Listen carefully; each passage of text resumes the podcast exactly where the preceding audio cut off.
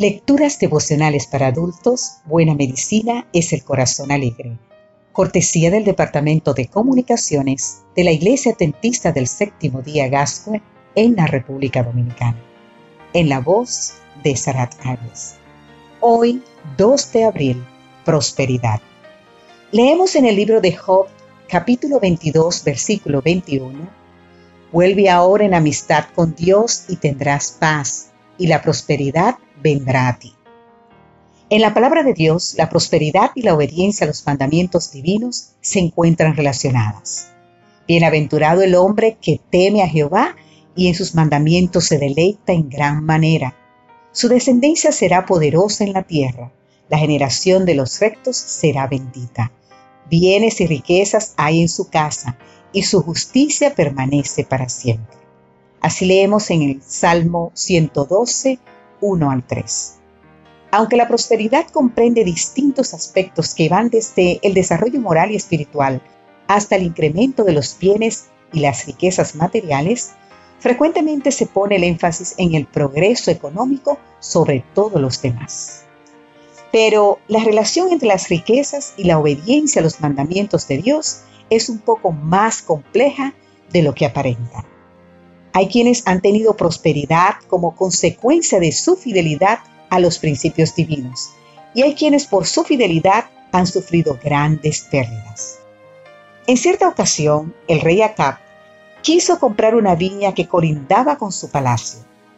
De acuerdo con las leyes mosaicas, esto no era lícito, porque ningún terreno podía transferirse en forma permanente por una venta o por una permuta y cada uno de los hijos de Israel debía conservar la heredad de sus padres. Por lo que su dueño Nabu, obedeciendo las leyes divinas, rehusó aceptar la oferta del rey. Tal acto le costó la vida.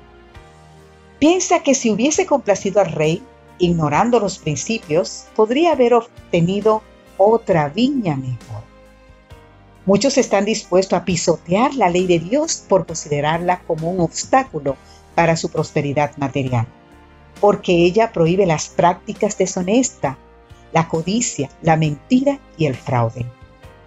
Cuando la prosperidad depende de tales prácticas, es preferible la humillación y la pobreza. Los amigos de Job equiparon la prosperidad económica con la bendición y aprobación divina cuando expresaron, Vuelve ahora en amistad con Dios y tendrás paz, y la prosperidad vendrá Sin embargo, se autoengañan quienes evalúan las riquezas acumuladas o el poder obtenido, como si se tratase de evidencias del favor de Dios. No son las riquezas la evidencia de la aprobación divina, sino la fe en Dios y la fidelidad a sus mandamientos, aunque esto signifique pobreza y ultraje. Si tienes la tendencia a pensar que la solvencia económica manifiesta la bendición de Dios, recuerda que Jesús, siendo pobre, creció en sabiduría, en estatura y en gracia para con Dios y los hombres. Así podemos leer en Lucas 2.52.